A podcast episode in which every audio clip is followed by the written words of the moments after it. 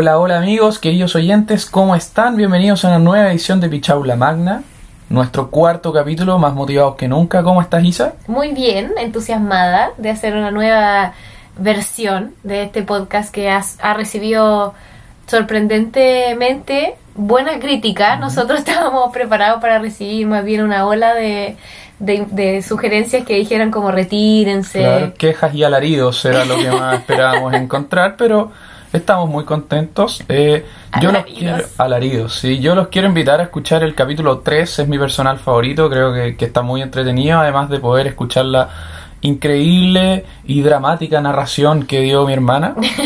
Esta vez, Qué amorosa. esta vez volveré yo a, a la narración para proseguir nuevamente la próxima semana con un clásico uno contra uno, es decir, un biólogo, como cito a, a un gran, a un gran maestro del humor. Isa, yo no tengo mucho que agregar, la verdad, en esta introducción. No sé si es que tú tienes algo que contarnos. Sí, nada más que contarles que eh, a, a partir de esta semana estamos, de partida que estamos muy contentos porque ayer ganó Chile. O sea, ya partamos por ahí. Hoy día sábado, Ujú. en la vida cronológica real. Eh, pero respecto del podcast, que es lo que tú me preguntaste, Claro, sí. O el final de Game of Thrones también. por ejemplo, yo también tengo un tío bombero. Ya, también, ya. Eh, que estamos disponibles a partir de esta semana que recién pasó en Apple Podcast, que antes no estábamos, y también en ebooks, que son dos eh, ebooks, está, si mal no lo recuerdo, solo disponible para mm, iOS, pero de todas formas son plataformas que a las que se puede acceder por muchas otras vías, no solamente a través de iPhones.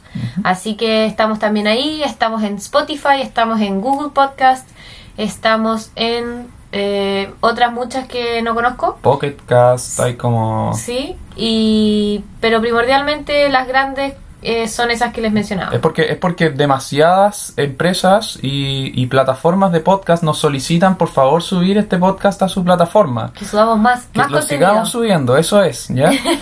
y también nos dijeron que si es que decíamos cosas que nos auspiciaban, nos podíamos llegar a auspicios, así que por favor, Pingüinos Marinela es ahora, por favor, Manqueque, Gansito, si hay algún momento de auspiciar, es ahora, estamos esperando, por cuando, favor. cuando todavía no estamos eh, embriagados en la fama. bueno, eso era todo mi, mi intro, más bien breve. Más bien breve. Vamos entonces a lo que nos convoca hoy. ¿Ya?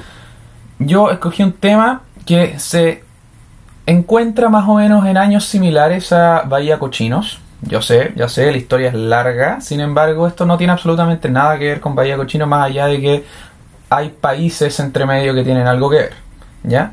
¿Ya? Hoy les vengo a hablar de dos temas un poquito repartidos porque siento que no puedo hablar de uno sin el otro. Ya. Les vengo a hablar de la carrera espacial ¿Ya? y les vengo a hablar de la historia del Apolo 13. Oh, qué buen tema. ¿Ya? Qué buen tema. Les confieso que el Alberto está hace, yo te diría, como unos tres días, como calentándome la sopa con este tema, así como de, no sabéis nada, como lo que preparé, lo que estoy haciendo, así que ya saberlo me alivia. Es que además de eso, les juro que leer sobre como hueones lanzando cohetes al espacio es muy difícil porque no sé nada de cómo tirar un cohete al espacio. po. Entonces como que de repente decía así como, y el motor falló por las oscilaciones térmicas y la condensación del material cósmico y es como, ah, ¿Cuál? ¿Qué, Me quedé qué en está pasando? Así como la agua reventó, ¿no? Así como... ¿Llegó para arriba? Pero creo haberlo simplificado de forma correcta. Espero haberlo simplificado de forma correcta. Vamos a ver. Entonces, ¿dónde parte todo esto? Mucho En la Tierra. Mucho en la Tierra, para partir, ya que estamos en esta. Pero mucho antes de lo que uno cree. La carrera espacial tiene su origen principalmente en la Alemania nazi. ¿Ya? En 1930, es decir, Alemania nazi, Alemania estaba... Todavía no nací. O sea, todavía, todavía no nazi, tienes razón, pero se dio principalmente durante la Alemania nazi. Alemania se encuentra todavía como bajo los comandos del Tratado de Versalles. Ya, o sea, O humillado sea, y reducido humillado y reducido y posición fetal. Claro, y además de eso, con una muy difícil investigación armamentista. Tenían limitado una cosa súper de moda en ese tiempo, que era los cañones de largo alcance. ¿Ya? Ahora, esto claramente impedía como el gran desarrollo armamentista alemán. Sin embargo, para hacerle el quite, decidieron mejor investigar sobre cohetes.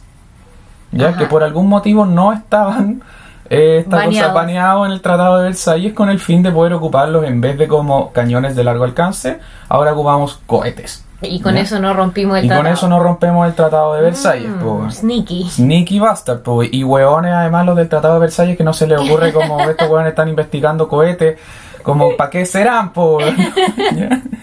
Entonces, aquí nace la figura de don Werner von Braun, Ujú. científico alemán obsesionado hasta las patas con, con viajar en el espacio.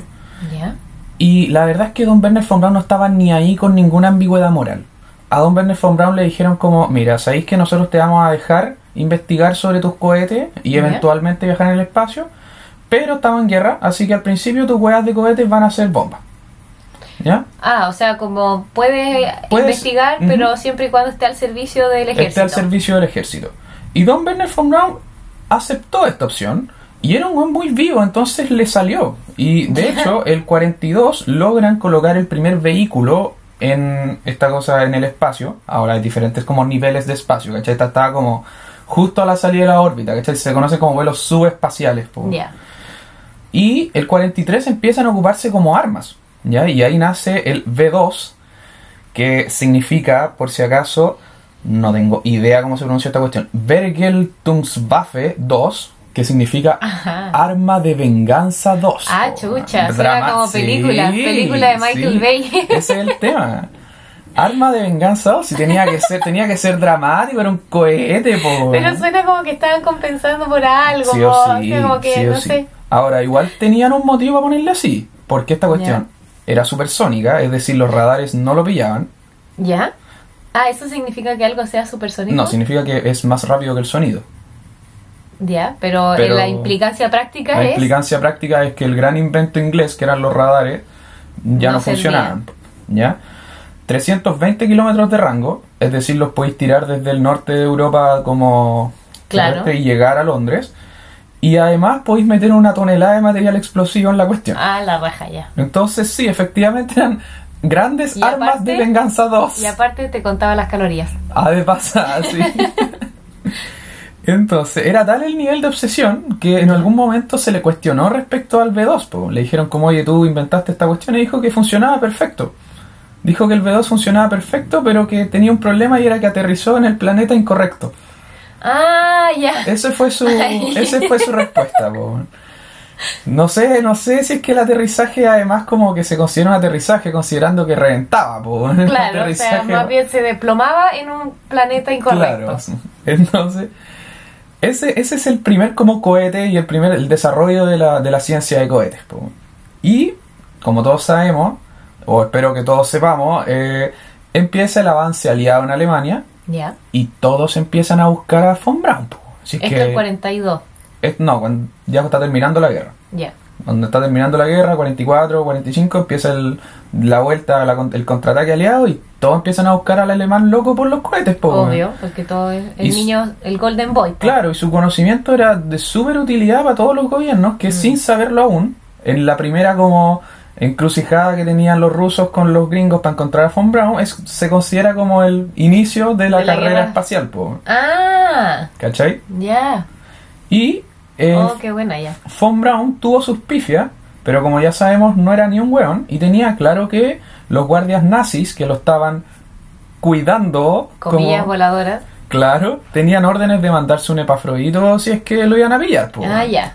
Ok. Porque no, no, no podía no podía llegar la- el V2 como un cohete supersónico del mal a manos A de, los aliados. po. Y tenía claro Von Braun esta situación y cuando empieza a ver que se empiezan a adelantar los rusos por un lado, los gringos por otro, se escapa y tiene que tomar la decisión de irse con los rusos o con los gringos. Ahora, los rusos no eran conocidos por tratar a sus Mm. prisioneros de guerra de Con la mucha mejor bondad. forma. Entonces decide escaparse de donde los gringos.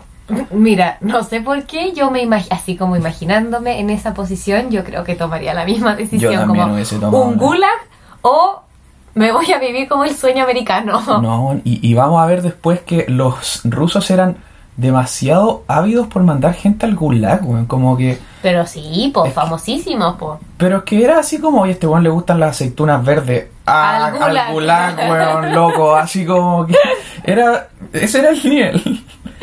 Ahora, más de- entonces, los gringos avanzan por un lado, los rusos por otro, los rusos por el oriente, y se terminan un poco dividiendo el botín espacial de guerra, porque Von Braun por un lado se va con los gringos, ¿Ya? pero los centros de investigación de los cohetes estaban en Alemania Oriental. Ah, ya, es matanga para los Y rusos. matanga para los rusos que mandan además a todos los gallos a revisar esos centros, agarran un par de B2 que los examinan enteros, Ya. no se quedan muy atrás tampoco. O sea, unos se quedan con la mente y los otros se quedan con como con el equipaje, equipamiento. Correcto. Y aquí nace la figura de un señor llamado Sergei Kolorev. ¿Ya? Sergei Kolorev era el Werner von Braun pal de los rusos. Es la misma figura, es un gallo seco, un científico brillante y se transforman en rivales, de hecho. El alemán por los gringos, von Braun, Ajá. y Kolorev, Kolorev perdón, por los rusos. Honestamente no sé si Kolorev tenía muchas opciones de decirle que no a Stalin, porque previamente había sido acusado de sabotaje en los programas de investigación ruso y sentenciado a 10 años de prisión en un gulag. Ah, ya, o sea. Por lo tanto, más bien lo mandaron a buscar al gulag después de 6 años. Y le dijeron, ¿qué tal si retomas tu trabajo por o te matamos? favor, por favor, podría servir de nuevo a su patria, que tan bien lo ha tratado. Si fuera tan amable. Claro que le prestó como estos calcetines en Siberia Claro. mientras estaba lo... ¿ya? Así que Kolorev termina de vuelta trabajando por los rusos y irónicamente el gallo que lo mandó a buscar fue el gallo que lo había acusado de sabotaje, el jefe. Plot twist. Onda así como momento incómodo, oigan, ¿se acuerdan hace seis años que mandamos al Sergey al gulag, weón? Imagínate, el weón llega a buscarlo así como tiene visita. Y este weón como, em, este... Como, weón, y 20 kilos más flaco, weón, para la cagada, así como con tres Como con dedos menos. tifus. sí. Pero sí, eso ha sido un momento incómodo. Ay, qué incómodo. Y estas son, termina la guerra, se desata la Guerra Fría. Ujú. ¿Ok?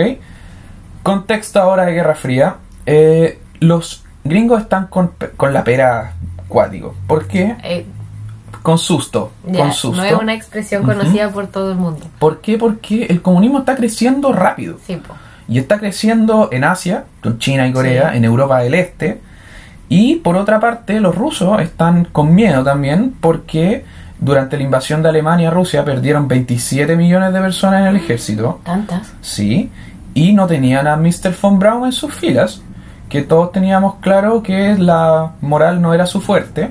Ajá. Y además de eso, hasta el 49 no tenían armas atómicas. Por lo tanto, tienen al loco de los cohetes, que le da lo mismo que pase con sus cohetes siempre y cuando los sigan Le pasen plata para seguir investigando. Claro, sumado a estos gringos que no solamente tenían una bomba atómica, sino que la habían Ya, ocupado dos veces. Claro. Entonces, como que igual yo entiendo que tengáis susto. po. Sí, po. Y aparte Truman. Y aparte Truman, El, el po, diablo de los presidentes. que, le- que como que no podía esperar a tirarla A en tirar todos los países. po. Entonces, ¿qué pasó? Y aquí viene como el primer cagazo gringo. Ya, Eh, los rusos desarrollan la bomba atómica el 49, ya. ¿ok? Evento que mundialmente fue difícil de ignorar porque reventaron una de las bombas en Kazajstán, Ah, no en un territorio eso. de pruebas. ¿Ya? Sospecho Ahora- que no estaba tan despoblado como a uno le hubiera gustado. Era territorio de pruebas, no me imagino que los kazajos dijeron como, oye, ¿sabes que yo tengo este terreno aquí? Tengo una parcela grande, ¿por qué no tiramos unas bombas nucleares, weón? Parcela de agrado. ¿Por qué no ocupamos la parcela de agrado? Entonces, ¿qué pasó? Los rusos desarrollan la bomba nuclear y los gringos como que dejan de lado un poquito la cuestión de los cohetes. Estaban como ultra conformes con su industria de aviones, con su industria de autos y están empeñados en tirar sus bombas en los aviones. Los rusos, por otra parte, no tenían una mugre de fuerza aérea y le empiezan a meter lucas a los cohetes. Ujú. Y empiezan a meterle lucas y empiezan a meterle lucas y le ofrecen a Kolorev como, oye, loco, si tú desarrolláis eventualmente un cohete capaz de albergar bombas que nosotros podemos mandar desde Rusia a Estados Unidos, nosotros te vamos a dejar hacer lo que queráis después con tus cohetes. Ya, o sea, un fair deal. ¿Cachai? Entonces, Kolorev recibe infinita plata, Plata, pues, claro. de parte del gobierno, o sea, de parte de los militares rusos Ajá. para desarrollar efectivamente como cohetes que sean capaces de usar como bombas de largo alcance. Por otra parte, Von Braun está en una situación totalmente diferente en Estados Unidos. ¿Por qué? Porque los gringos no están ni ahí con sus cohetes. Y se dedicó a poner una panadería Es y no ahora sé vende cupcakes. Bueno, está desesperado, está desesperado. Y dicen por ahí que con algo de ayuda de Walt Disney, que dudo, porque que andar revisando cohetes, efectivamente logra hacer como una campaña de publicidad de sus ideas de los cohetes. Y el gallo, el gallo sale en la tele explicando cómo quiere y las ideas que tiene para eventualmente llegar a la luna. O sea, empieza a vender la pomada. Empieza a al venderle público, la pomada al mundo porque no se la podía vender a los milicos. Los milicos no lo pescaron, los gringos. Y termina efectivamente consiguiendo algo de apoyo del público, pero mucho más tarde que los rusos. Lo que significó que los rusos eventualmente Se adelantaron. se adelantaron. Y después de esto, y aquí como el punto inicial de la carrera espacial, es el 55. ¿Ya? El 30 de agosto del, no sé qué es esta weá, pero el Año Internacional de la Geofísica, que fue el What? 55 para el que no sepa. Efemérides. Sí, Efemérides así como un día como hoy fue el Año Internacional de la Geofísica. ¿Y quién lo determinó? ¿Y weón? por qué un año? ¿Por qué se ganaron un año entero? No sé, bueno, pero Ya, pico. era el Año Internacional de la Geofísica. Me gustaría saber en qué año internacional estamos hoy. Hoy, Sería claro. como la- yo, a mí me gustaría tener un año de la empanada. El año internacional de la pesca con mosca. Entonces, este año Estados Unidos declara que vamos a empezar a mandar satélites al espacio. Cuatro días después, los rusos declaran nosotros también. Ya. Y la madre Rusia, que está adelantada en todo esto, efectivamente se adelanta porque en parte también Eisenhower está un poquito asustado con ocupar como cohetes militares. Mm. ¿Cachai? Estaba un poco asustado con eso. Eisenhower era, no te voy a decir un gallo moderado dentro de todo, pero era más tranquilo que Truman. po. Pero me imagino que Eisenhower era más como la vieja usanza, ¿no? Como más milico a la antigua. Sí, no lo veo así po. como, oye, aquí está la, la mano, ¿cachai? Tiremos esta weá al espacio y veamos qué pasa, pues. Pero, pero dicen por ahí que va como por eso el tema. Los rusos estaban ya investigando los cohetes hace rato y los gringos como que No no, se atrevían. no se atrevían porque les tenían susto un poco. Y esto llega a que el- Rusia se adelanta y el 57 mandan el primer satélite. El primer satélite en el espacio ruso, el famoso. Sputnik El 1. Sputnik. Y además de lanzar el 57 el, el satélite, le lanzan una ají en la raja a los gringos que les cayó como... es que se calentaron de una forma con esta cuestión porque era como el... Ru- Rusia está conquistando el espacio, pues ya Claro. no son los cielos, pues, ¿cachai? Es como que La tienen cagó. un nuevo lugar que conquistar y, y ahora tienen weas dando vueltas con las que nos pueden ganar, pues. Y donde pueden, tienen como libre acceso también a. O sea, si estáis afuera de la Tierra, podéis como posicionarte arriba de Estados Unidos. Sí, po, y hay todo un rollo que me lo salté, pero de cómo legalizaron el territorio espacial, pues. Ah, ¿Cachai? Como que tenían que proponerlo como que el territorio espacial es como se, va- se rige con leyes internacionales, pero si tú te mandas ahí una cagada, como la, la cagada corresponde como al país de donde es la nave, hay un rollo por ahí. Como agua internacional. Es así. parecido el sistema. Además de eso, la primera criatura, la primera criatura viva en el Esa me la espacio, sé, la laica. la perrita laica, ¿correcto? El mismo 57 en noviembre la mandaron al espacio en el Sputnik 2. ¿Ya? Y todos los perros del mundo se llamaron laica hasta el año adelante. 2005. Pero hubo alguna especie de movimiento de represalia porque nadie calculó la parte del aterrizaje de la laica. po, weón. Ah, se murió en el aterrizaje. Duró cuatro horas en el espacio la laiquita nomás. po. No, qué pena. Sí, nada que hacer en verdad, si es que como que había que ver si es que algo sobrevivía en el espacio. Pero Sí, po. Bueno, Madre Rusia no era conocida por su cuidado intensivo de los seres vivos. Pero po, ¿por qué? Pero ¿por qué no mejor mandaron un gato? Que a nadie le gustan No tanto sé, los gatos hubiera como mandado un los guarén asqueroso, nadie hubiera preguntado ni siquiera cómo se Un mapache. Sí. Y la superioridad rusa sigue. El 61 mandan a borde del Vostok 1 al famoso Yuri, Yuri Gagarin, Gagarin. correcto, que básicamente se transformó en la celebridad mundial Me imagino, cuática, po. Y el 63 mandan a la primera mujer, Valentina Tereshkova. ¿Ya? O sea, están ganando la carrera. Y Así, están ganando.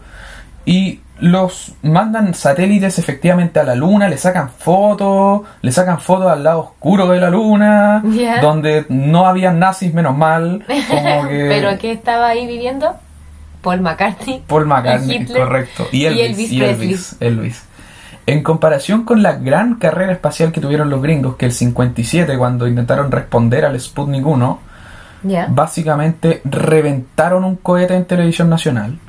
Onda. Sí, es el que sale creo que en, en Hidden Figures. La película esa de las tres mujeres. Es que se le, afro- re- se le reventaron varios cohetes a los Ah. gringos. Entonces ah, puede no ser ese entonces. Pero el primer satélite que iban a mandar al espacio, que básicamente se intentaron meter todos los. Toda especie de eh, eh, organismo gringo, la armada, los milicos, los SEALs, todos querían un pedazo de la cuestión. Se metieron todos los buenos y parece que la armada gringa era particularmente penca.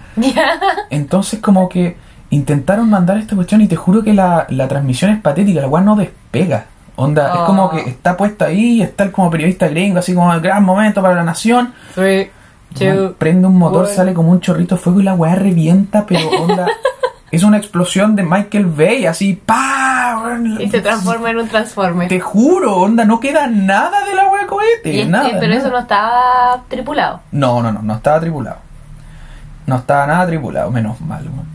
¿Y qué pasó? Eh, logran eventualmente mandar un, un cohete, Cohete. o sea, un satélite al espacio en el Explora 1 y con eso se consiguen fondos para eventualmente recién fundar la NASA. La NASA. O sea, estaban mandando cohetes así como Sin nosotros, Von Braun compañía, po, ¿cachai? Limitada. Von Braun Compañía Limitada, ¿qué onda? Y recién el 61, JFK, que al parecer no estaba muy. eh, Kennedy, me refiero, no estaba como muy al principio. Eh, Entusiasmado. con esto de los cohetes cuando ve que los rusos empiezan como a adelantarse y esto genera como una, una cuestión propagandística súper fuerte, ¿cachai? Claro, me imagino. po. Dice como, oye, sabéis que tenemos que empezar a mandar hueones. O sea, tenemos que empezar a hacer algo en el espacio. Y ahí se pega su famoso su famoso discurso de We chose to go to the moon not because it's easy, but because it's hard. Y toda la cuestión como terrible gringa. Es un discurso súper famoso igual, porque en el que el gallo efectivamente logra generar un montón de apoyo como a la idea de, de la carrera espacial estadounidense. po.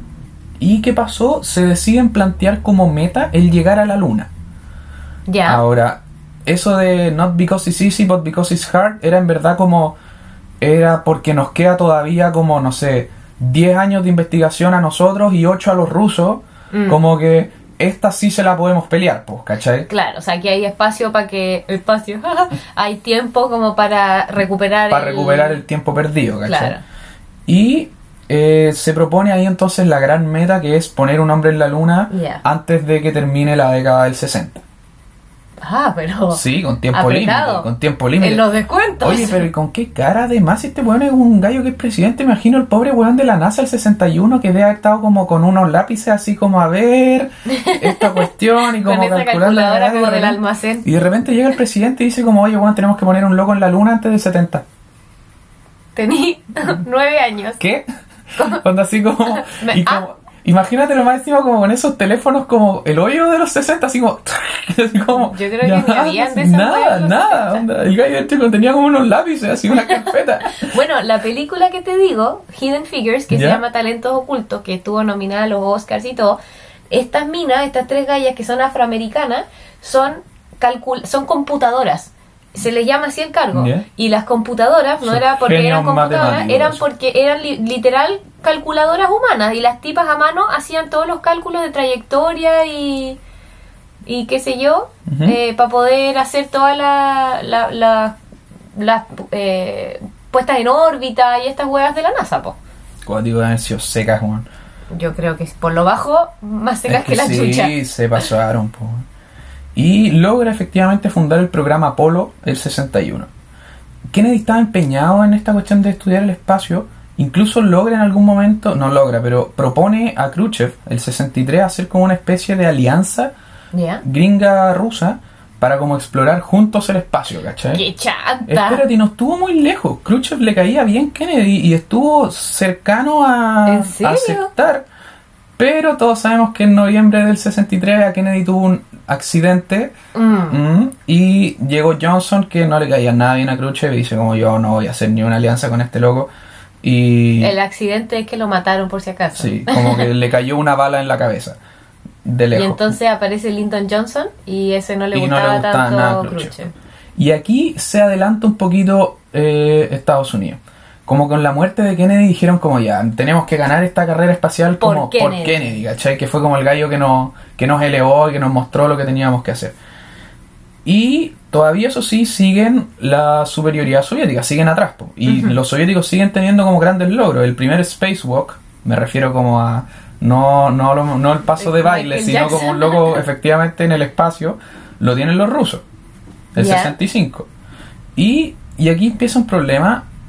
Rusia, en verdad, al final, como ya cuando cachó que esta cuestión se estaba desviando de la parte militar, le empieza a cortar un poquito lo- los fondos a- al, al programa espacial. ¿Ya? A diferencia de los gringos que empiezan a aumentarle los fondos con todo, con toda la NASA. ¿Ya? Y aquí se empieza a desequilibrar a favor de los estadounidenses la carrera. Ajá. De pasada además con la muerte de Kolarov, Oh. que era el von Sí. Braun ruso, que el 66 se muere por algunos problemas renales, dicen originarios del Gulag. Del Gulag. Y ahí se ve básicamente que realmente la- el afán científico ruso era un poquito más como inventado para el tema propagandístico, o por lo menos eso encontré yo, y que en verdad era como... y que los gringos como que siguieron la carrera espacial. No lo dejaron de lado los rusos, obviamente, Ya, pero se retrasó. pero el- se retrasó el avance Mm. que tenían. Y aquí empiezan algunos America First, como diría Ya, el presidente. pa cambiar el tono, cambiar po. el tono, pero no fueron tan buenos. Por ejemplo, fueron los primeros en perder toda una tripulación. Ese es una Ese es America, America First, el incidente del Apolo 1, se les quemó toda la weá y perdieron a su primera tripulación. Todo muerto. Todos muertos, se quemó la weá Ah, entera. chucha, pero no. Sí, un- una chispa eléctrica en, la, en una atmósfera básicamente de puro oxígeno que tenían adentro de la cuestión y un cable pelado, eso era lo que era capaz de generarte el Ah, pero la wea pirata, po. o sea, como Pirata, que vinieron pirata, los weones que se ratean el cobre de los ca- del tendido Te eléctrico, se que metieron así al como cohete que le antes pegaron una que- raspadita y la cuestión una chispa en puro oxígeno se prendió y se quemó entero. po. Pero los rusos, que seguían todavía un poquito adelante, el 67 vuelven a superarlos porque tienen la muerte del primer astronauta en el espacio. Correcto. Pero aquí esto es como los, los récords peores Guinness. America First. Weón, onda. fue como los récords Guinness de Yacas. Así como el primer weón que se metió un auto por el poto en el espacio, weón. los hueones de Jackass hubieran volado wea, así como Hi, I'm Johnny Knoxville, I'm going to space. Yo creo que probablemente llegan a Marte antes que. Antes que Pero hubieran cualquier- llegado a Marte sin querer esos Sí, po. no hubieran apuntado a nada, po. Y con un autito metido en el poto. Además de pasar, po. Y lo que le pasó al, al astronauta ruso en un equivalente al Apolo que se llamaban Soyuz era que presentó unas fallas eléctricas, le termina fallando el control de altitud, que comprenderán que cuando estáis como despegando al espacio Relevante. es igual importante y la cuestión se cayó y se reventó. po. ¿Y qué pasó? La distancia se empieza a achicar entre los rusos y los gringos y cada vez los gringos empiezan como a hacer las cosas más cercanos a lo que lo estaban haciendo los rusos. Siguen todavía adelante los rusos. ¿Ya? ¿ya? El 68 los rusos logran dar un vuelo circunferencial a la, a la luna y volver con un satélite, no tripulado. ¿Ya? ¿Ya? Ahora, eh, hay algún pequeño detalle respecto a ese vuelo que no estaba tripulado y era que tampoco aterrizó. Porque ¿Cómo? lo que pasó fue que perdieron el control en la reentrada y se pegaron un epafrodito para que no lo encontraran y lo reventaron. No, dijeron, ¿cómo? no, no sabemos dónde va a caer, si la agarran los gringos cagamos. Cagamos. Lo vamos a reventar. ¡Pum! Chucha, llamaron a la Francesca Crobeto y le dijeron, tira el kit. No sé cómo se llama la wea, creo que así. Y después repitieron esto y lo hicieron con tripulación, pero no humana. Ya, sí, ¿no? Más Mandaron perros. tortugas. Tortugas. Mandaron tortugas. Pero con qué esperanza, como decir que estaba tripulado. Me imagino, o sea, eres capaz de probar que podéis mandar algo vivo a la luna, po. Pero hiciera la tortuga concha y le dijeron, ya, weón, aprieta los botones, no tengo más, no ¿Te tengo? Así pies. como misión no". control, ya, ya, por favor, respóndanos. como con las lechugas, así como, me lo imag- y ni siquiera en el piso, como rebotando como en el espacio, así como Weón, como el- pegándose con las Como el, ventanas. como el pong, como el pong, así como la pobre tortuga, weón, que Como estaba. metían el estaba- caparazón chatísima, así como ya, cuando llego, así como- Pobre tortuga. Sí, Ay, se pasó, en verdad, pobrecita. Ya. Y ahora el Real America First, por fin, año 68, el Apolo 8 logra realizar un vuelo tripulado por humanos Ya. alrededor de la Luna y volver exitosamente. Bueno. Apolo 8 no ha aterrizado en la Luna, ojo, Sí, pues dio la vuelta, ¿no? dio la vuelta, correcto. Y finalmente, el año 69 lo logramos. Apolo 11 liderado por el legendario Neil Armstrong y una manga de otros astronautas injustamente olvidados pero, por la eh, historia. Al- Aldrin, Aldrin se llama el otro. Buzz Aldrin y Michael Collins. Michael Collins fue el pobre weón que sacó el palito corto porque el módulo lunar de la nave, la nave viene como con tres partes. po. Y hay una parte que se saca como de la nave para que vaya a aterrizar en la luna. Y el resto queda flotando. Claro. El problema es que ese módulo tiene capacidad para dos astronautas. Ah, y, y Collins Michael Collins se tuvo que quedar arriba de la nave. sacó el palito Sacó el palito corto. corto, pobrecito. Pero Buzz Aldrin igual es famoso. Sí. No como Armstrong, pero igual es famoso. Y además de eso logran llegar a la luna y se pegan el, ahí el famoso audio. Yo preparé material acá y la frase espectacular. It's one small step for man, one giant leap for mankind.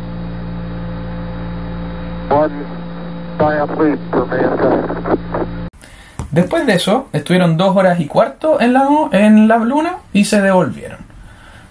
Maestros de la cuarentena, porque te demorabas tres días en llegar a la luna y estas eran naves chicas, pues no creo que hayan viajado en business en la weá. Entonces sí, estuvieron seis días metidos literalmente como en una pieza, ¿cachai? Oh, chucha. Muy romántico además el momento de la llegada porque era como una especie de tributo a Kennedy. Si se fijan, esto es el año 69 Nueve. y 161 días antes de que terminara el año 69 logran llegar a la luna y es como, oh Kennedy, te amamos, eres como lo más grande y nos permitiste llegar a la luna. ¿Y qué Y pasa El acá? secreto es que en verdad Kennedy era el diablo, pues, pero como lo el mataron, se claro, lo transformó mataron, ahora es un Martín, un ángel del dios. Y después de esto empiezan a efectivamente mandar más misiones a estudiar la luna. ¿Ya? El Apolo 12, segunda misión que logra aterrizar efectivamente en la Luna, eh, logra demostrar no solamente que se puede aterrizar, sino que tú puedes aterrizar donde quieras. En cualquier parte de la luna. Claro, logras aterrizar exitosa y precisamente en la Luna. ¿Ya? Y ahora llegamos a la historia que yo les quiero contar, que es los maestros del Apolo 13. ¿Ya? El Apolo 13 era la séptima misión tripulada y la tercera destinada a eventualmente aterrizar en la Luna. Problema número uno. Ya llegamos a la Luna. Llegamos a la Luna por segunda vez. O sea, el problema número uno era que era el Apolo 13. Ya venía ahí con Bad Juju, po, que weón. sí, onda, era un tema. Obvio que sí, Era pero si lo, tema, el- los gringos no tienen en algunos hoteles o en algunos lugares de, de turismo, no tienen piso 13. Espera, y solo se pone mejor. El Pasan Apolo del- 13 despegó a las 13 horas. Listo. Y si es que lo ponían Destinado. como en el lenguaje militar de horas, parece que era como las 1313. Onda era como la Oh, weá más. destinado al fracaso. A- algo nos estaba diciendo aquí. Oh, qué pena. A Cuenta la leyenda además que la, la señora de uno de los astronautas el día antes se le cayó la argolla como por el water así y la mina dijo como no, esta weá es una señal de, No. de Dios, este weá no puede, no puede pasar, hay que suspender Se- este vuelo, Y se ¿cachai? cruzó un gato negro en el Te medio del juro despegue. que sí, todas las cuestiones que podían pasar, se le reventó el, el espejo de la, de la nave. Pero ya, pero weón, también un poco de... O sea, él- te están mandando información como del cosmos, ¿cachai? Como que, weón, recibe la onda. Acusa recibo de esa weá. No, y espérate, y los astronautas que mandaron eran todos Scorpio, po. Ah, ahí está. A ese era el Entonces- verdadero problema. Entonces el cosmos, tú sabes que el- la relación del cosmos Mercurio retrógrado. Ese era el verdadero ese era el verdadero problema de todo esto. ¿Quiénes mandaron en el Apolo 13? Jim Lovell era el astronauta como más cototo y veterano de Estados Unidos. Ya. Gallo que había estado por- a bordo del Apolo 8, por si acaso. Ah, Por ya, sea, ya había sobrevivido una ya vez. había ido a la luna, no había aterrizado, pero le había dado vuelta. Ya. Jack Swigert, que es el weón con más cuea en el mundo, porque este weón no estaba eh, en la lista de los astronautas que iban a ir en esta cuestión. Ya. Y como una semana antes, al gallo que estaba antes de él en la lista, que era como el tercero, le dio sarampión. Y le dijeron correr a le la lista de dijeron espera. como, oye viejo, te tienes que ir a la luna. weón". Chucha. Que dio una noticia que te cambie así como el ¿Cachai? Así Puta, como, yo tenía imagínate, plan llaman el un de semana. domingo, weón, así como, oye viejo, ¿cachai el Apolo 13 o no? Sí, te, te toca. Como, weón, You're on it. Esa es la cuestión. Y eh, Fred Hayes, que no, ninguno de estos dos tenían horas de vuelo formales, obviamente tenían horas de simulador y toda esta cuestión de los gringos, pero eran como magíster en ciencias del espacio aéreo, ingeniería aeronáutica y como pilotos cuáticos, eran Ya, genios, pero, ¿cachai? Pero genio genios, en el po. papel, pues weón. Ese es el tema, po. Problema número dos.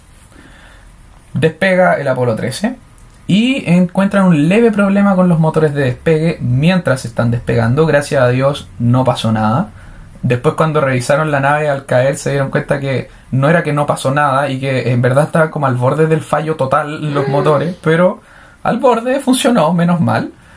Y además de eso, la televisión ya como que no los pescaba mucho porque Oh. Ya habían llegado a la luna, pues, ya como Sí, que no pues, prendía de- a nadie la cuestión. Después pues. de Armstrong es como más de lo mismo. Sí, po, y el día antes del, de que partió el, el Apolo 13, Paul McCartney deja a los Beatles. po. Y esa es claramente la noticia más, Más relevante, obvio. más importante porque Paul McCartney. Y ahora ya, los problemas de verdad. Camino a la Luna, día 2, son tres. Jack Swigert, el nuevo, novato, ¿cachai? Como la presión, po, le piden que active unos ventiladores en los tanques de oxígeno. ¿ya?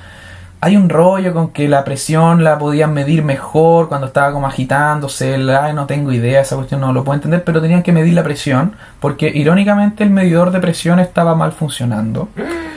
Y durante las semanas anteriores, literalmente, y aquí voy a mostrar, no aprendimos nada, unos cables se peló. Pero ¿y este era como el cohete Fruna, weón? Bueno, como no sé, la ¿qué les weá hecha como mierda, no revisan los cables de nuevo, weón, si ya perdieron. Ya se les quemó un cohete por el cable pelado, weón, mandaron ¿cachai? a hacer AliExpress, weón. No, te juro, weón, no es nefasto, no aprendimos nada, se generó otra chispa eléctrica y en un tanque repleto de oxígeno nuevamente se reventó. weón. El problema es que ahora no estamos en la Tierra, weón, Claro. ¿cachai? Y hay tres compadres arriba del, de esta cuestión de la nave y esto cayó, por si acaso se reventó el tanque 2 de 2. Ah, ya. Entonces, número uno, Qué seguridad. ese es el tema, como que nos quedamos sin tanque y el otro tanque que estaba al lado del tanque 2 fue, po, ¿cachai? También empezó a filtrar oxígeno, po. Chucha, pero ya, ¿dónde el cohete Fruna, pues, weón? Espérate, y llegaron, empiezan como a llegar estos números de, de los medidores a, de vuelta a Houston, donde estaban como midiendo el, el Mission Control, que son estos weones Ya. como en la, en la pieza famosa, claro. Y los gallos empiezan a decir como no, aquí se tienen que haber echado a perder como los medidores, pues. Es como un error instrumental porque los números se fueron todos a la cresta, pues. O sea, aquí está mal, está, Aquí algo, está- está algo, fallando. algo está fallando como que nos está midiendo los números porque no puede ser que de la nada se hayan ido todos los parámetros de control de la nave A la mierda. a la cresta, weón. Y no, weón. efectivamente se habían ido todos a la cresta, ¿cachai? Se le reventó el tanque de oxígeno. Y ahí se pega la famosa frase eh, Jim Lowell, el, el cototo, ¿Ya? que considerando que está como a 330.000 kilómetros de la Tierra y que si es que llega a pasar cualquier cosa fuera del plan se muere, cacha por favor el temple con el que lo con el, con el que habla. Uh, Houston, we've had a problem. We've had a main beam bus on a bolt. Ah, sí, como Houston, sabes que estamos problemas. Houston, we have a problem. Y como mamá, Esa compra la, pan. esa es la grabación, así como preguntemos si está bien mi familia, pregunta si mi familia está bien, profe. Así, Pero weón, y como mamá, trae queso. es que ese es el tema, como que yo no sé cómo lo hizo. haber venido- haberse disociado con todo, po. weón. Debe haber venido, pero dopadísimo en, en rice, weón. Así como po- a cagar, como con, no sé, clonazepam, weón. Como. Pero No. qué, qué temple, weón. Sí. El verdadero temple de acero. Yo me imagino, aparte al nuevo, al, al como, bueno, yo, yo prendí un ventilador nomás, así como, no sabía que el botón también reventaba los tanques de oxígeno. como- Chucha la weá. Y aquí, se, y aquí viene otro problema, po. el oxígeno en las naves no es solo para respirar. ¿Ya? Las naves generan energía, es decir, como para mantenerlo el- la nave prendida, con el oxígeno, y además generan agua con el oxígeno. Ah, un detalle. Tengo entendido que igual la necesitamos para sobrevivir. agua y oxígeno más o menos importante. po. Y empiezan a cachar que nadie va a poner un dedo en la luna. Ni cagando. ¿Y qué deciden hacer? El módulo lunar, la parte en la que se iban a, como que se despegaba, Ajá. tenía un nivel de autonomía que era infinitamente menor al, al Service Module, que es como la nave La formal. nave grande. Y lo ocupan como botes salvavidas, po, weón. Y los gallos tienen, no sé, minutos antes de que se les acabe el oxígeno en el service module en el que están anotando en unos papelitos como los datos para mandarse pa- las coordenadas de vuelta por el y meterlas al computador del módulo lunar porque necesitan como calcularlo con los datos ahí, Ay, pero mientras se les acaba el oxígeno para ir a meterse de vuelta adentro y tienen claro que no pueden volver al otro. po. ¿Cachai? Chucha, ya, o sea, saca todo porque después no, no, no hay vuelta atrás. No hay vuelta atrás, po. Y además de eso, eh, tenía un motor pequeño el, el módulo lunar, bajo ningún motivo suficiente como para partir de vuelta a la Tierra, pero tenía un motor. Ya. Otro problema, esta cuestión estaba diseñada para dos, no tres astronautas, que eran tres estos gallos, Claro. y estaba diseñada para aguantar dos días en la Luna, no estaba diseñado para viajar Y tres días en el espacio solo de vuelta, Y ¿cachai? entrar a la Tierra, Y que entrar a la tema Tierra, claro, con la aceleración y que se calientan los materiales. Problema número 3. No hay energía para hacer funcionar el motor principal de la nave, es decir, el del Service Module, que es el que los puede llevar de vuelta a la Tierra. Ya. Eh, por lo tanto, además deciden que esta cuestión acaba de ser un cortocircuito, no lo podemos prender porque es posible que reviente la nave. Claro, ¿cachai? con el cable pelado. Y eh, además llega la genialidad aquí, a alguien se le ocurrió seguir, en vez de cambiar el rumbo y mandarlos de vuelta al tiro, siguen el camino hacia la luna y ocupan la vuelta hacia la luna, con la gravedad de la luna, lo ocupan utilizando su gravedad para acelerar. Y cuando se dan como una vuelta alrededor de la luna, con la que agarran velocidad utilizando como la fuerza de gravedad de la luna, Ahí se y cuando desvían. parten, y cuando se te están dando terminando vuelta, prenden los motores del módulo lunar para aprovechar como la, la fuerza y parten disparados para atrás, po. weón. Pero esto es como la pista de Hot Wheels, ¿te acordáis? Cuando pasabais por esa curva que hacían como y que- salía disparado. Y, y lo tenéis que calcular porque si es que tú cachai que por la distancia en la que estáis, si es que prendí el motor, no sé, 15 segundos antes termináis, weón, en Marte, po, weón, ¿cachai? Como, onda. Son, son miles, son distancias de kilómetros monstruosas, pues entonces te desviáis unos pobres de ángulos y saludines, pues. weón. Problema número, dejé de contar. Ya. Si todo sale bien, se demoran cuatro días. En un módulo que estaba preparado Diseñado para sobrevivir dos en la luna. la raja. Para dos personas, además. Survivor Vanuatu. Son tres. Así que dicen como ya, aquí el oxígeno es lo- el limitante, hay que apagar la wea. Y apagan la nave, ¿Ya? El módulo lunar. el módulo lunar. La, la otra nave está apagada. Hace rato. Incluido el sistema de calefacción de la nave. No, ahí me perdiste. ¿Cachai? La estufita. En el espacio, weón. Me apagaron la estufita. Le apagaron la estufa y no se podían meter en los trajes de astronauta porque esas cuestiones están hechas para sobrevivir afuera, po, weón. De Sí, afuera es po. mucho más helado. Entonces, weón, no se lo podían poner porque se cagaban de calor y no se los podían sacar, o sea, y no podían estar adentro tampoco. Aparte el peso, imagino, yo no sé si será muy certero lo que voy a decir, pero me imagino que el peso de esas weas hace que te forcís más y si te forcís, y si te esfuerzas más, como aumentar el consumo de oxígeno, pues weón. Pucha, no tengo muy claro la verdad en eso, no, no, no parecía, o por lo menos no, No- no mencionaban eso, ¿cachai? Pero, pero sí, onda, era un problema, además de que solamente tenían dos pares de botas, porque habían solamente dos hueones que se iban a bajar en la luna, po. Pero viste, eso nunca hubiera pasado si hubieran sido tripulantes mujeres, pues weón, porque hubieran, porque hubieran llevado botas de repuesto, y po, 15 weón, pares con de botas, po, tacos, tacos, azules, negras. zapatilla, café. Más problemas. Empiezan Aún. a racionalizar las cuestiones. El límite de agua diario eran 200 cc, un vaso. ¿Cachai? ¿Para los tres o para cada uno? Para cada uno. So- dicen que bajaron, entre todo porque no tenían mucha comida tampoco, al parecer bajaron como algunos 14 kilos en, la, en el viajecito este. Chucha. Y solo empieza a empeorar la situación, porque aquí algún genio puso unos filtros de CO2, porque comprenderás que se acumula el CO2 en esta cuestión, y los filtros funcionaban que los tenías que meter como en una celdilla y tenían un soquete, po. Ya. O sea, era una batería que era el filtro que tú ponías como en una máquina que hacía funcionar el filtro, Ya. ¿ya? Entonces estaba como el cuadrado que tenía un soquete en el que tú metías ahí el filtro y lo hacías funcionar. Los filtros eran diferentes en el módulo lunar que en el módulo de servicio. Ya. Por lo tanto, el soquete era redondo y los filtros eran cuadrados. No, pero weón. Y los hueones llegan, empieza a acumularse el CO2, se prende la lucecita del CO2, dicen como hueón tenemos que cambiar los filtros y cachan que no pueden cambiar los filtros, no llevaron no adaptador. llevaron adaptador, ¿cachai? Así como, uh, Concha la saludines.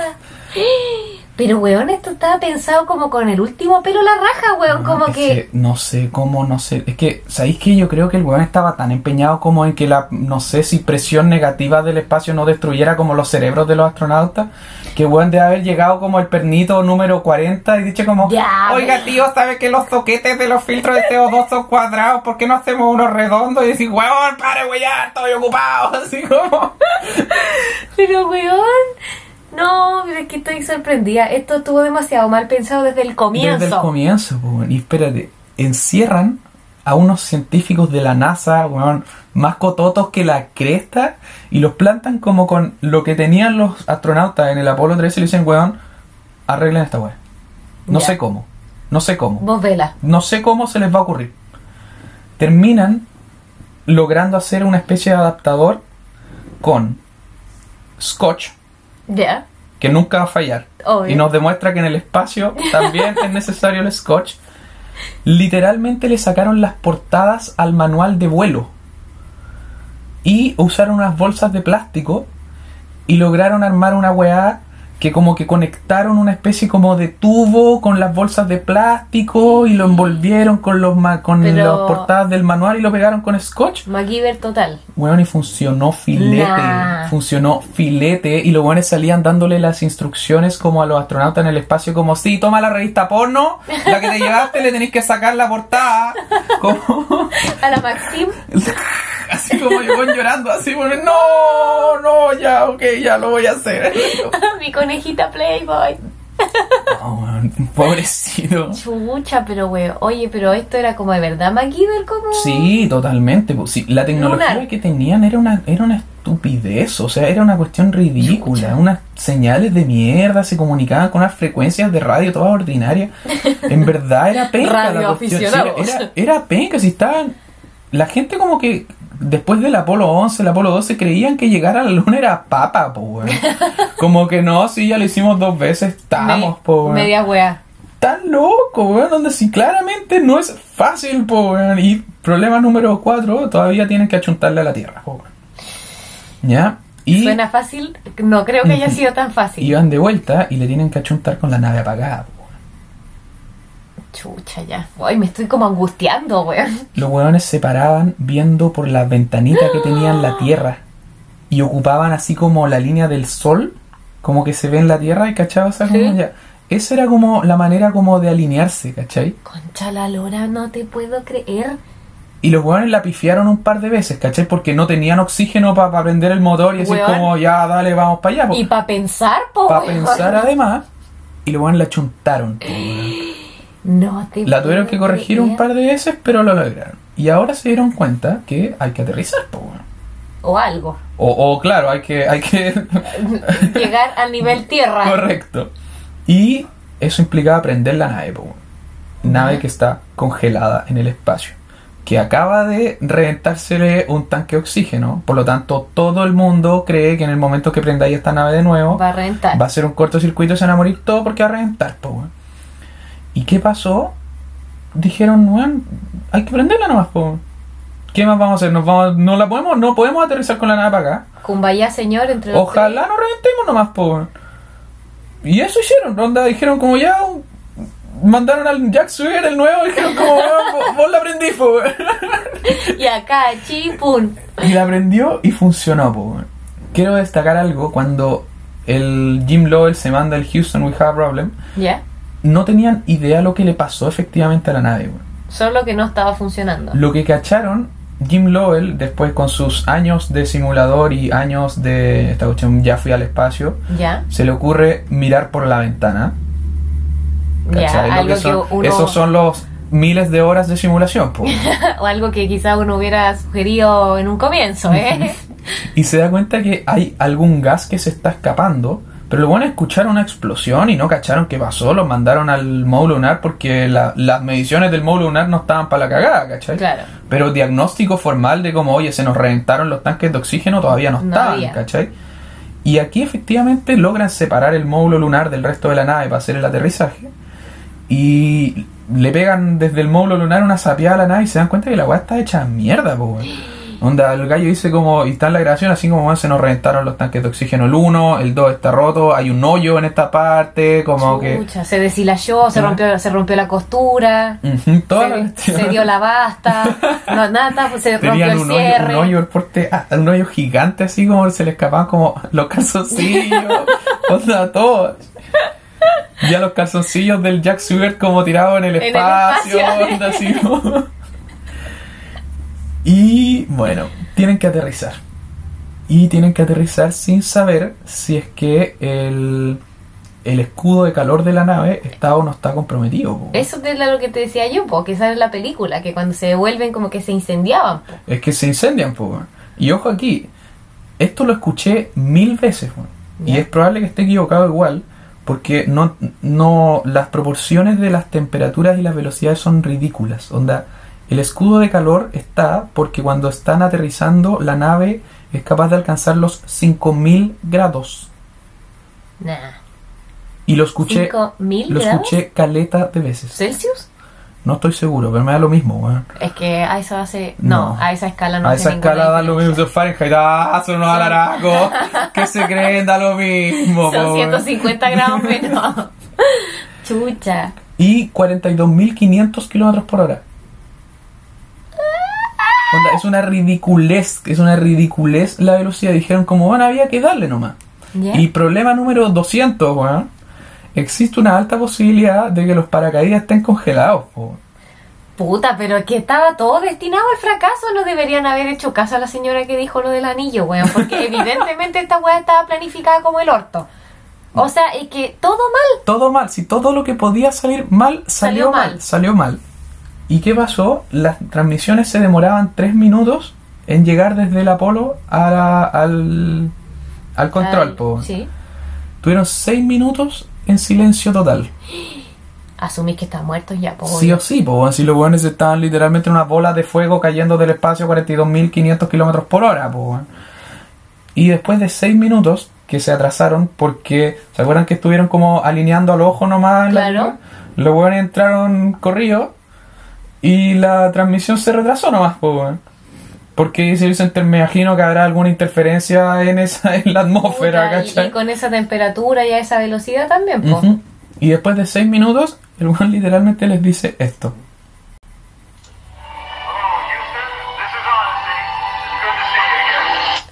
Ah, pero qué épico, se me pararon los pelitos. Es un héroe. Ese, ese no es el audio original. Los otros son audio originales. tiene ese me lo robé de fondo, la película. Ese me lo robé de la película. que no creo que haya tenido como todo Te congelado, cachai así pero... como Jack Stewart tocando las, las trompetas. Claro, pues no creo que haya venido todo congelado, pero como que el subwoofer se les quedó funcionando, pues weón. Te cachai así como, oye, tienes que apagar la nave. Ya, pero pongamos unos temones, lo que sea, po, weón. Déjennos la radio si ya se echó la batería. Total, no estamos gast- es a pila, es a pila, jefe, no se preocupe. Y los gallos llegaron vivos, po. Aterrizaron en la mitad del Océano Índico. Fue el evento. Ah, más encima de vacaciones. El evento espacial más visto después, obviamente, de la llegada del Apolo 11. Y lo fue considerado como un fracaso exitoso. Voy a empezar a definir mi vida de esa manera. Me gustó esa expresión. Un fracaso Un exitoso. fracaso exitoso. Es, como- Aquí soy yo, Isabel. Un fracaso exitoso. es una manera linda, yo encontré de decir de vamos. Nos- Fuimos muy buenos para arreglar la media cagada, Cagada. que nos mandamos. O sea, nos salvamos con la media cueva. Eso, es como fue, eso la fue. expresión. Eso fue, es que yo encuentro que al final, cuando estaban entrando a la Tierra, tuvieron demasiada cueva. Porque las otras cuestiones son genialidades, ¿cachai? Como que, bueno, se me ocurrió dar vuelta a la gravedad de la luna y, y prender el motor justo, bueno, eres un genio, ¿cachai? Eres un genio gigante, la otra cuestión, pero aquí ya como que se les ocurrió, oye, ¿sabéis que si prendemos la nave con la agua congelada puede hacer un cortocircuito? Pero no hubo solución, ¿cachai? Fue como... Claro, tengamos ojo nomás. Puta, ¿sabéis que cagamos? No nos queda otra, pues, weón. Oye, ¿sabéis que los paracaídas pueden estar congelados y si es que los calentamos? No, no podemos, pues, weón. Onda, ojalá no estén congelados, pues, weón. O sea, todo era como ojalá, como Claro, onda, la oye, canción de Silvio Rodríguez. Eso es, Todo era ojalá. No, hacia el final, al final, obviamente es decir que es eh, eh, minimizarlo a niveles increíbles, pero que tiene que haber cueva, tiene que haber Obvio cueva, que hubo cuea, pues O sea, no le quitemos crédito al genio, a la genialidad de toda esta gente, como de solucionar problemas. Pero eh, lo- venían con agüite No, santo, sí porque sí, esa weá po. imposible Sí que te o salga. o sea, no. Yo creo que aquí hubo intermediación, oye. Intermediación de el Ángel Kennedy. Yo creo. Tú decís que. Kennedy- se manifestó. Se manifestó desde el espacio y desde el mundo espiritual y dijo, ya, weón, lleguen bien, por favor, porque si no me voy a sentir un poco culpable. ¿Te cachai? Después así como, oye, usted está en el cielo, sí, mire. ¿Se acuerda cuando usted le dio con esto del programa espacial? Sí. Lo vamos a tener que mandar para abajo. se le acabó la suscripción. Porque han muerto ocho personas desde que usted se le puso este capricho. no, se pasó en verdad. ¡Ay, qué impactante, weón! ¿Qué fue de todos los astronautas? ¿Ya? Ninguno se volvió a subir una nave nunca. Puta, pero es que el estrés postraumático que tenía después de esa cagando, weá. po, ni cagando. No, po. Pero No. es que es como, tú es como la buena del Titanic. Tú cachai que hay una mujer que sobrevivió al hundimiento del Titanic y el Titanic tenía dos como no se barcos. bañó nunca más. No, weón, tenía dos barcos hermanas, hermanos. Uno que se llama como Olimpia y el otro creo que se llamaba como Britannia, que también se hundieron y esta mujer iba en los tres.